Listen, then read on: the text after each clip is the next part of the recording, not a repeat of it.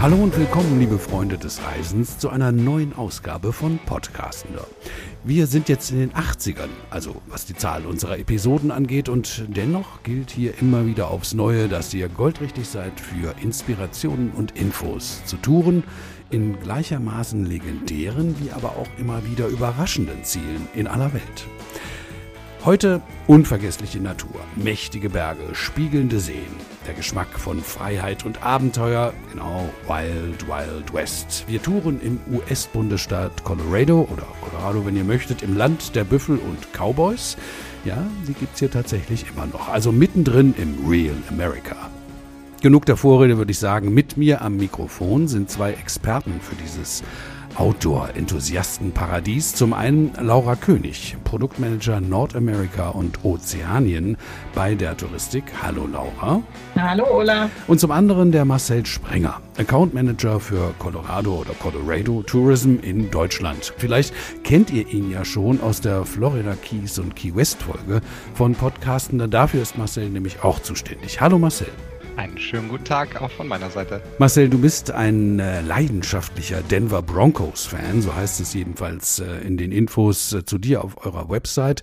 Und du liebst es, mit äh, Wohnmobil durch die USA zu reisen oder im VW-Bus Wales zu erkunden. Steht da alles. Also beide Vorlieben, zumindest äh, die zum Reisen, teilen wir zwar, aber heute geht es lediglich und ganz eindeutig um den Wilden Westen, womit zumindest die grobe Richtung klar ist. Aber dennoch würde ich sagen, gib uns doch zu Beginn mal ein paar Basisinfos zu Colorado, lieber Marcel.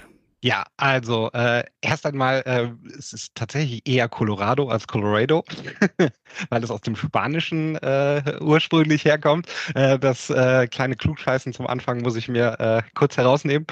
Ich danke ähm, dir dafür. Ich danke ähm, dir. Ja, sehr gerne. ähm, ansonsten ähm, ist Colorado so ein bisschen einerseits dem, dem Südwesten der USA angeschlossen, wird oft so in Kombination mit den benachbarten Staaten Utah, Arizona, New Mexico den sogenannten Four Corner States bereist, oder aber je nach Lesart wird es auch dem äh, Nordwesten, den Rocky Mountain Staaten zugerechnet, äh, so hoch Richtung Wyoming, äh, North Dakota, South Dakota, sowas. Äh, das ist gerne so in der Kombination. Also grundsätzlich sind wir im Westen der USA und je nachdem, wie man es interpretiert, ist es so ein bisschen der diesen Regionen zugeordnet. Und es ist kein Bundesstaat, der für die für viele äh, USA-Reisende so als erstes ansteht, ähm, aber für die Kunden oder für die Leute, die äh, schon mal äh, diese klassischen äh, Westrun Western der USA-Rundreisen gemacht haben, so um den Grand Canyon rum, die dann so ein bisschen Blut geleckt haben, was äh, Nationalparks, äh, Wilder Westen, geile Landschaften angeht, die werden äh, dann oftmals äh, dann in Colorado ihre nächste Reise starten, weil da findet man nochmal genau diese Highlights. Wir haben äh, insgesamt in den USA, glaube ich, 68 Gipfel, die über 4300 Meter äh, ragen und 58 davon liegen in Colorado. Also wir sind wirklich so das Dach der USA. Hier gibt es äh, vier Nationalparks, acht National Monuments, 26 Panoramastraßen, also jede Menge tolle Landschaften, spektakuläre Natur, viel Wildwestflair, den man hier eben erkunden kann. Und ja, im Prinzip das, was halt viele Kunden suchen, wenn sie in den Westen gehen, findet man eben in Colorado und das oftmals eben ohne viele große andere Touristenmassen, so dass man hier wirklich ja, die Natur für sich erleben kann. Wir haben so Colorado, die Fläche ist etwa die alte Bundesrepublik, aber nur mit fünf Millionen Einwohnern. Also wirklich viel geile Natur und äh, wenig andere Menschen. Und das ist ja das, was wir, was wir oft suchen, wenn es in den Westen der USA geht. Ja, allerdings. Also du hast gesagt, äh, ich weiß nicht, 58 hast du gesagt, über 4300 Meter Gipfel. Also das klingt nach Schnee, so weit oben, äh, Rocky Mountains und so. Aber darüber äh, sprechen wir vielleicht am Schluss nochmal. Ähm, welche Reise Reisezeit, liebe Laura, ist denn so für einen durchschnittlichen Outdoor-Fan wie mich die geeignete? Und wie komme ich am besten hin nach Colorado? Also für die Nationalparks und für die Outdoor-Liebhaber ist die beste Reisezeit absolut zwischen Mai und Oktober. Hin kommt man am besten mit den viertäglichen Direktflügen von Deutschland aus nach Denver mit Lufthansa und United. Und im Sommer kommt auch noch dreimal pro Woche die Edelweiß ab Zürich dazu. Und keine Sorge, die Einreise in Denver geht in der Regel angenehm und schnell. da es immer noch eine überschaubare Anzahl an internationalen Flügen sind, die in Denver landen. Das heißt, man muss in der Regel nicht so lange anstehen bei der Immigration. Das finde ich ein absolutes Argument, was zieht. Also diese Riesenschlangen da, da hat ja keiner Bock drauf. Genau. Marcel, ich habe irgendwo gelesen, dass es eine, eine gute Idee wäre, erstmal so ein bisschen in Denver zu bleiben, bevor man on Tour geht. Was ist denn an diesem Gerücht dran? ähm, ja, der Drang der Leute natürlich äh, schnell in die, in die geile Natur, in die Nationalparks zu kommen, ist natürlich immer groß, aber dann äh, ist, es immer etwas schade, wenn man äh, Denver so links liegen lässt, weil Denver ähm, hat sicherlich nicht so diesen Klang wie andere äh, Städte in den USA, aber es ist tatsächlich eine richtig coole Stadt. Also es ist äh, eine Stadt, die äh, tatsächlich eine der am schnellsten wechselnden Städte in den USA ist, weil sie durch ihre hohe Lebensqualität sehr viel äh, Amerikaner Amerikaner äh, anzieht, die dort äh, hinziehen durch die nahegelegenen Berge. Und auch aus sage ich mal, touristischer, äh, reiseplanerischer Sicht ist es durchaus sinnvoll, in Denver erstmal ein paar Tage Zeit zu verbringen, weil Denver nennt sich nicht umsonst The Mile High City. Das heißt, wir liegen tatsächlich eine Meile, also 1600 Meter über dem Meeresspiegel in Denver. Und danach geht es dann erst hoch in die Berge. Äh, in Colorado ist man dann oft auf zweieinhalb, dreitausend, dreieinhalbtausend Metern unterwegs. Und deswegen ist es immer sehr, sehr sinnvoll, egal ob man jetzt im Sommer oder auch im Winter unterwegs ist, erstmal zwei, drei Nächte in Denver zu verbringen um sich so ein bisschen an die Höhe ranzutasten, weil man hier, wie gesagt, schon auf 1600 Metern über dem Meeresspiegel ist und das ist einfach was anderes, als wenn man jetzt auf 200, 300 Meter ist und äh, dementsprechend äh, lohnt es sich allein von daher äh, schon mal zwei, drei Tage in Denver zu verbringen und das Coole ist, äh, Denver gibt es auch als Stadt wirklich her. Immer wenn ich drüben bin, wenn ich mit Leuten unterwegs bin hier, äh, dann schwärmen alle von diesem relaxten Flair innerhalb von Denver. Man hat tatsächlich so ein bisschen europäischen Flair. Wir haben eine Fußgängerzone, die äh, durch die Innenstadt Stadt äh, sich zieht. Das ist die 16th Street Mall. Äh, darum herum findet das Leben wirklich auch draußen statt. Also man hat wirklich diesen äh, Fußgänger-Flair, diesen, diesen europäischen Flair, äh, der, der, den man in den USA oft sonst selten in den Großstädten findet. Das aber dann gleichzeitig gemixt mit dieser coolen viktorianischen äh, Architektur, mit diesen äh, Backsteingebäuden, was so ein ganz äh, spezielles äh, Flair einfach gibt. Dazu kann man auch wirklich äh, am Anfang ganz problemlos auf den äh, Mietwagen verzichten weil man eben alles äh, zu Fuß machen kann. Es gibt auch eine Bahnanbindung vom Airport direkt nach Downtown zur Union Station. Das ist unser, unser Bahnhof, äh, der vor einigen Jahren sehr aufwendig und sehr cool restauriert wurde und jetzt wirklich so ein bisschen unser äh, Herz äh, direkt in der Innenstadt ist, unser Wohnzimmer in, in Denver. Dazu gibt es dann noch jede Menge coole äh, Viertel äh, rund um Downtown, die man auch in der Regel zu Fuß oder auch gut mit dem Fahrrad äh, erreichen kann. Natürlich hat man auch die üblichen Sachen, die man so in Großstädten machen kann, ob das jetzt Shopping ist, äh, Museen, viel Musik, Live-Sport ist ein großes Thema, hat es ja schon die Denver Broncos angeschnitten, aber in allen großen Sportarten haben wir Teams, äh, die in Denver in den Profiligen sind, so dass man immer irgendwie Live-Sport auch sehen kann, was immer eine coole, coole Geschichte ist. Mhm. Es ist ja immer mehr, ne? Also die, der, der Drang so nach, nach, nach diesen ursprünglichen tollen, also Union Station umgebaut zu Fuß mit Fahrrad und so was. Früher in Amerika, da haben sie dir einen Vogel gezeigt, aber jetzt nicht mehr. Also äh, es scheint also, als wären so, ja, es wären so ein paar Übernachtungen, nicht nur eine, so ein paar in Denver tatsächlich keine schlechte Idee. Hast du denn so einen äh, passenden Hoteltipp für uns, Laura? Na klar, ich habe aber auch nicht nur den Hoteltipp, sondern würde gerne nochmal auf den Mietwagen eingehen. Also ähm, Marcel hat es ja eben schon gesagt, ähm, man braucht wirklich in Denver keinen Mietwagen. Deswegen auch nochmal mein kleiner Tipp. Ähm, mietet den äh, Mietwagen erst an, wenn ihr wirklich die Stadt verlässt und auf den Roadtrip startet. Da spart man sich halt nicht nur die paar Tage Miete, sondern natürlich auch die sehr teuren Parkgebühren in den Hotels. Also das nochmal als kleiner Tipp. Und ähm, übernachten würde ich im The Curtis Denver, a Doubletree Hotel. Das hat wirklich eine Top-Lage und ist nur zwei Blocks von der 16th Street Mall entfernt, was der Marcel eben schon erwähnt hat. Also Shop till you drop und man kann die kann die Tüten ganz bequem zurück zum Hotel äh, bringen. Das hat wirklich einen super schönen Boutique-Flair. Da steht ein Sessellift in der Lobby aus den Skigebieten. Es gibt Themen, Flure wie zum Beispiel Bad Hair Floor oder One Hit Wonder Floor. Und natürlich gibt es beim Check-in die leckeren Double Tree Cookies, die man sich dann schmecken lassen kann. Bad Hair Floor, das ist ein tolles Ding.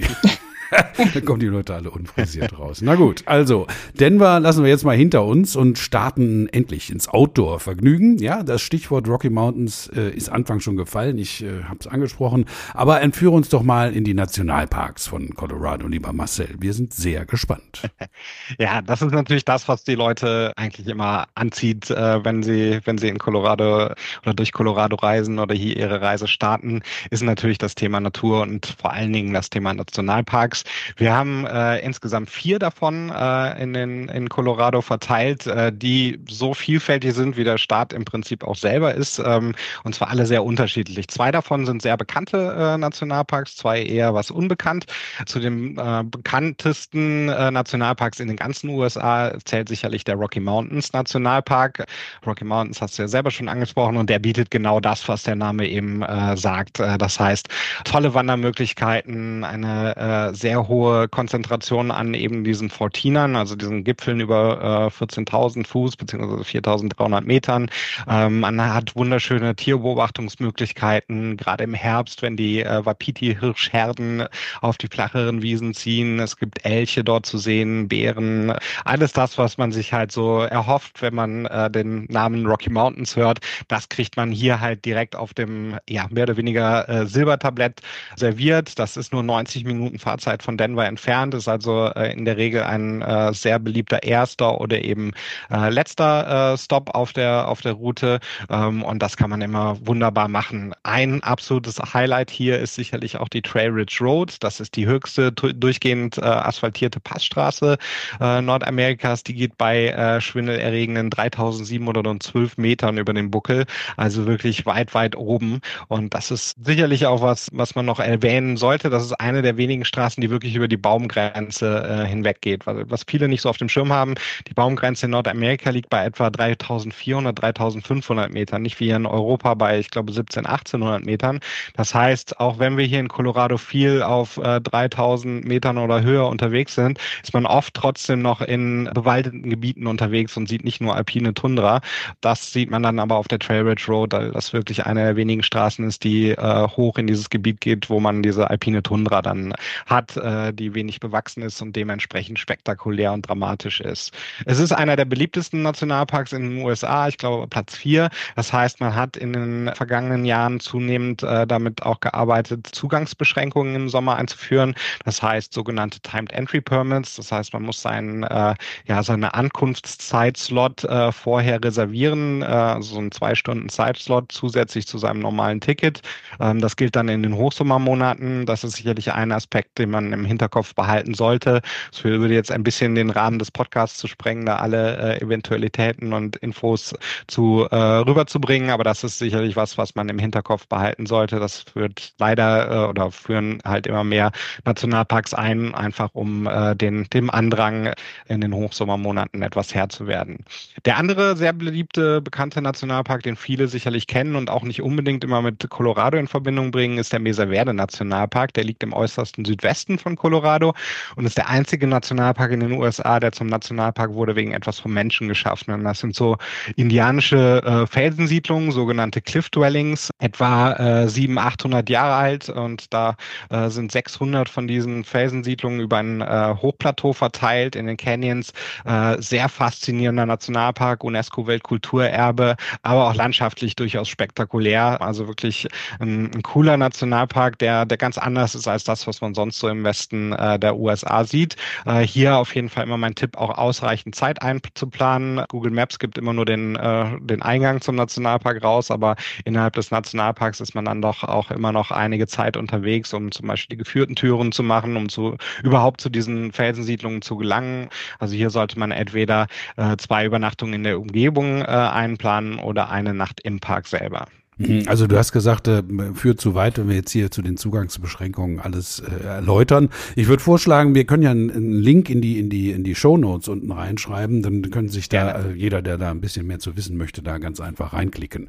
Ähm, du hast zwei bekannte und zwei relativ unbekannte Parks angekündigt. Ähm, Rocky Mountains, Mesa Verde kannte ich. Äh, was sind denn die unbekannten? Genau. Also äh, ich hatte ja vorhin schon mal erwähnt, was Colorado so ein bisschen ausmacht und was auch äh, die Nationalparks in Colorado auszeichnet, ist diese äh, extreme Vielfalt. Wir hatten jetzt die Berge, wir hatten diese äh, Felsensiedlungen auf einem Hochplateau und dann haben wir noch zwei Nationalparks, die, die deutlich unbekannter sind und nochmal ganz andere Landschaften bieten. Wir haben nämlich zum einen tatsächlich auch die höchsten Sanddünen Nordamerikas in Colorado zu finden. Das ist der Great Sand Dunes Nationalpark im äh, Süden von Colorado. Ein ganz bizarres Ökosystem, wo die äh, so wirklich so bis zu 220 Meter hohe Sanddünen sich direkt vor so einer alpinen Bergkette abgelagert haben.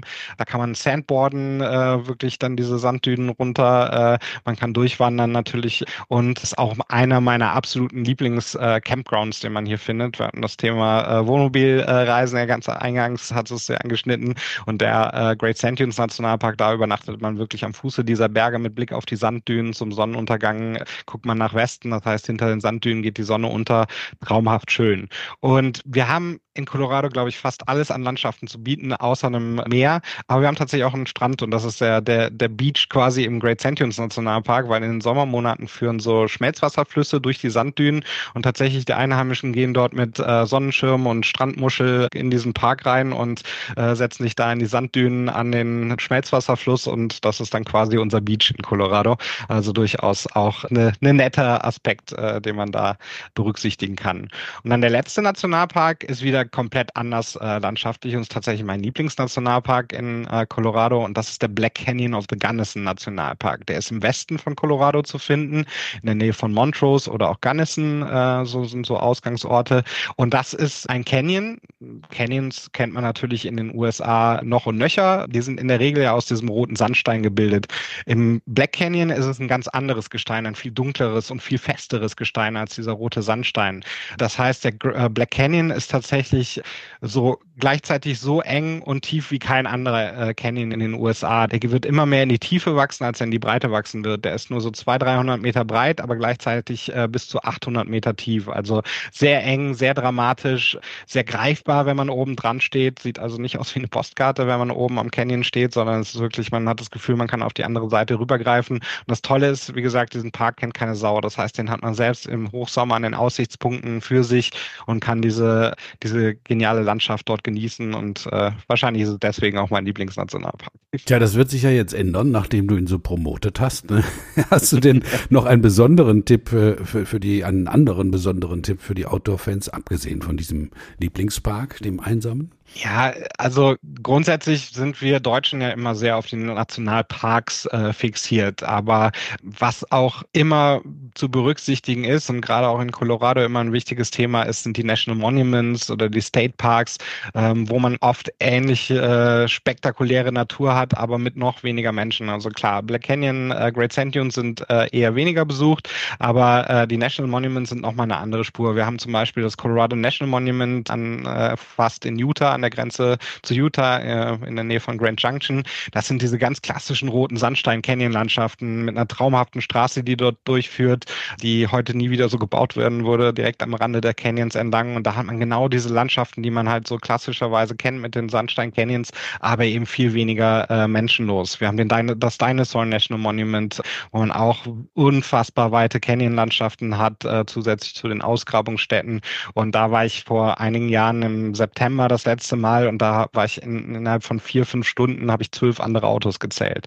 Also das nur mal so zum äh, Vergleich, wie, wie einsam diese Parks dann teilweise sind mit trotzdem ähnlich spektakulären Natur. Mein Gott, ja, das sprudelt so richtig aus dir raus, Marcel. Also ich glaube, wir können hier noch ein, zwei, drei Folgen draus machen. Aber äh, kommen wir mal zu Laura. Äh, Laura, aus der Sicht des führenden Nordamerika-Anbieters auf dem deutschen Markt, was sagst du denn zum Thema Nationalparks?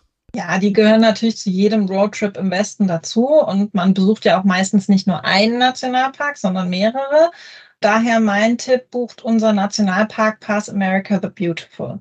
Das ist die Eintrittskarte für alle Nationalparks in den USA und, was Marcel eben auch erwähnt hat, die National Monuments, die sind da auch mit drin. Der ist ein Jahr gültig und man braucht nur einen Pass für alle Fahrzeuginsassen.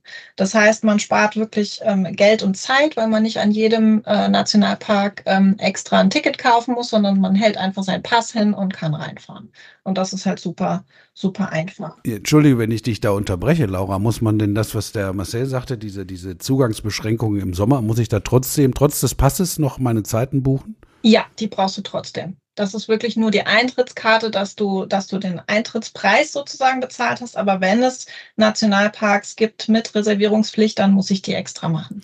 Ja gut, dann vielleicht noch was zur Unterbringung. Genau, im Mesa Verde National Park habe ich noch die Farview Lodge. Das ist das einzige Hotel im Mesa Verde National Park. Das liegt am höchsten Punkt des Parks auf einem Hochplateau mit wirklich einem ganz tollen Ausblick auf die Landschaft.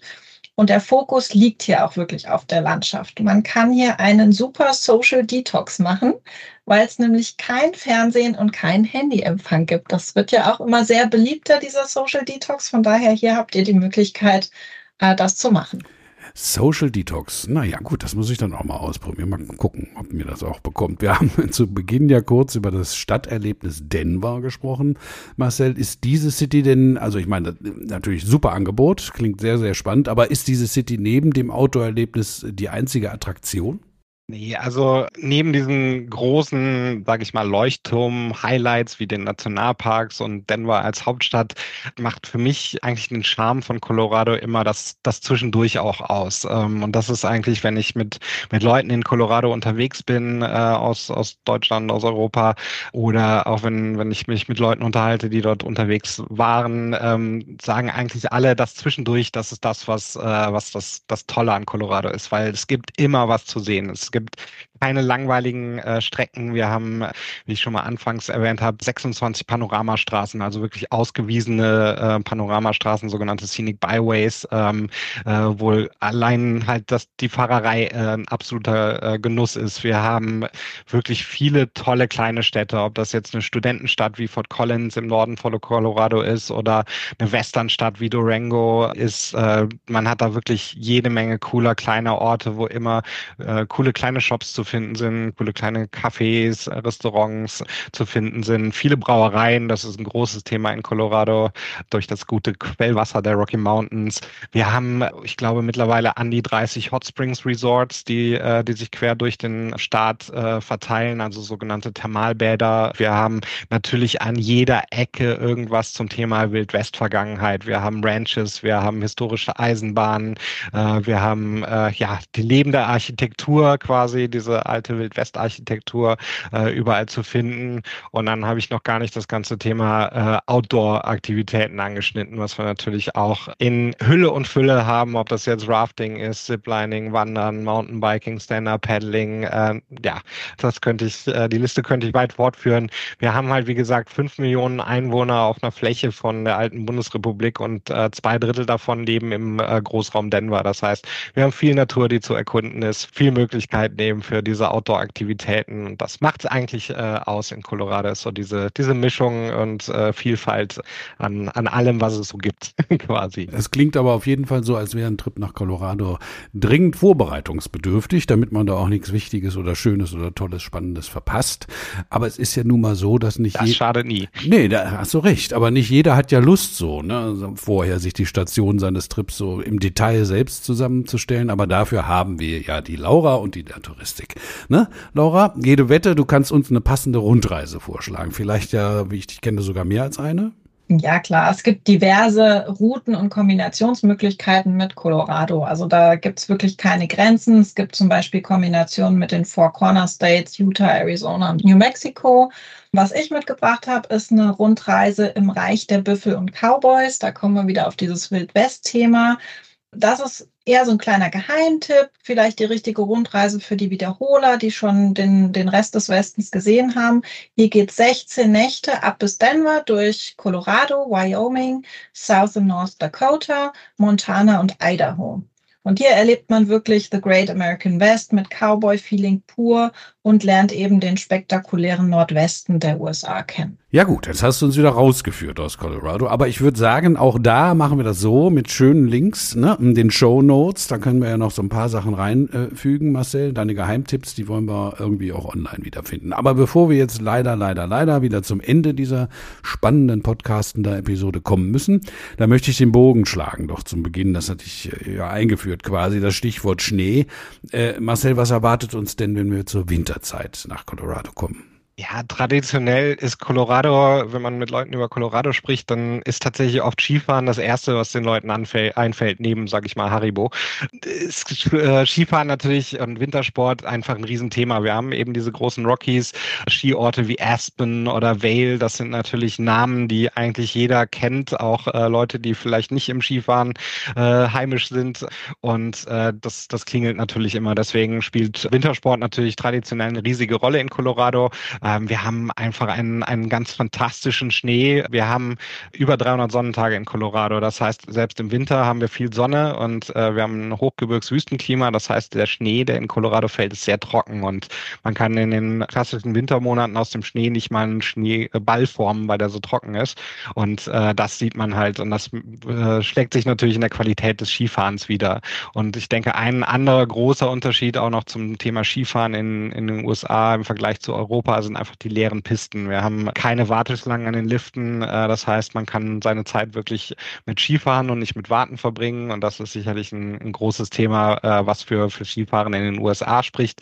Es ist sicherlich auch immer ein beratungsintensives Thema. Deswegen, äh, Laura hat bestimmt auch noch den einen oder anderen Tipp zum, zum Thema Skifahren, wie man äh, da äh, rankommt. Aber äh, das ist sicherlich ein cooles Ding. Aber man muss sich auch da ein bisschen mit der Thematik auseinandersetzen. Na klar, ne? Laura, was hast du denn für Tipps? Grundsätzlich, also ist es egal, in welchen, in welchen Ort man geht, wirklich in Colorado zum Skifahren, ob es jetzt Vail, Breckenridge, Aspen oder Snowmass ist, das Skifahren ist wirklich überall eine Klasse für sich. Also ähm, das kann man wirklich nicht mit den Alpen vergleichen. Wir haben es schon gehört.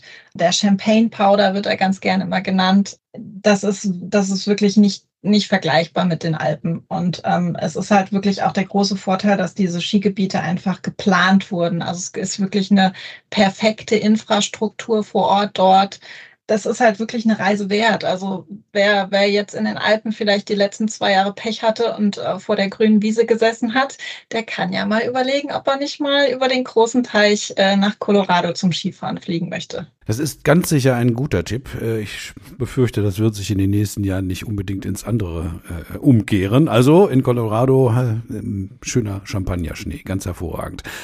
Liebe Laura, lieber Marcel, vielen, vielen Dank die tollen Tipps, Hintergründe und auch persönlichen Einschätzungen zum Outdoor-Enthusiasten-Paradies Colorado. Noch mehr Infos, ich habe es gesagt, online und äh, deshalb eben die Show Notes. Ähm, da ist wieder jeder Menge interessante Links für euch hinterlegt. Einfach durchklicken und ansonsten beim nächsten Mal wieder dabei sein, würde ich sagen. Ne, ich kann es nur empfehlen. Abonniert am besten Podcasten, dann verpasst ihr in Zukunft keine guten Tipps mehr äh, und auch keine Nachhilfe in Sachen Aussprache. Ne, Marcel, danke.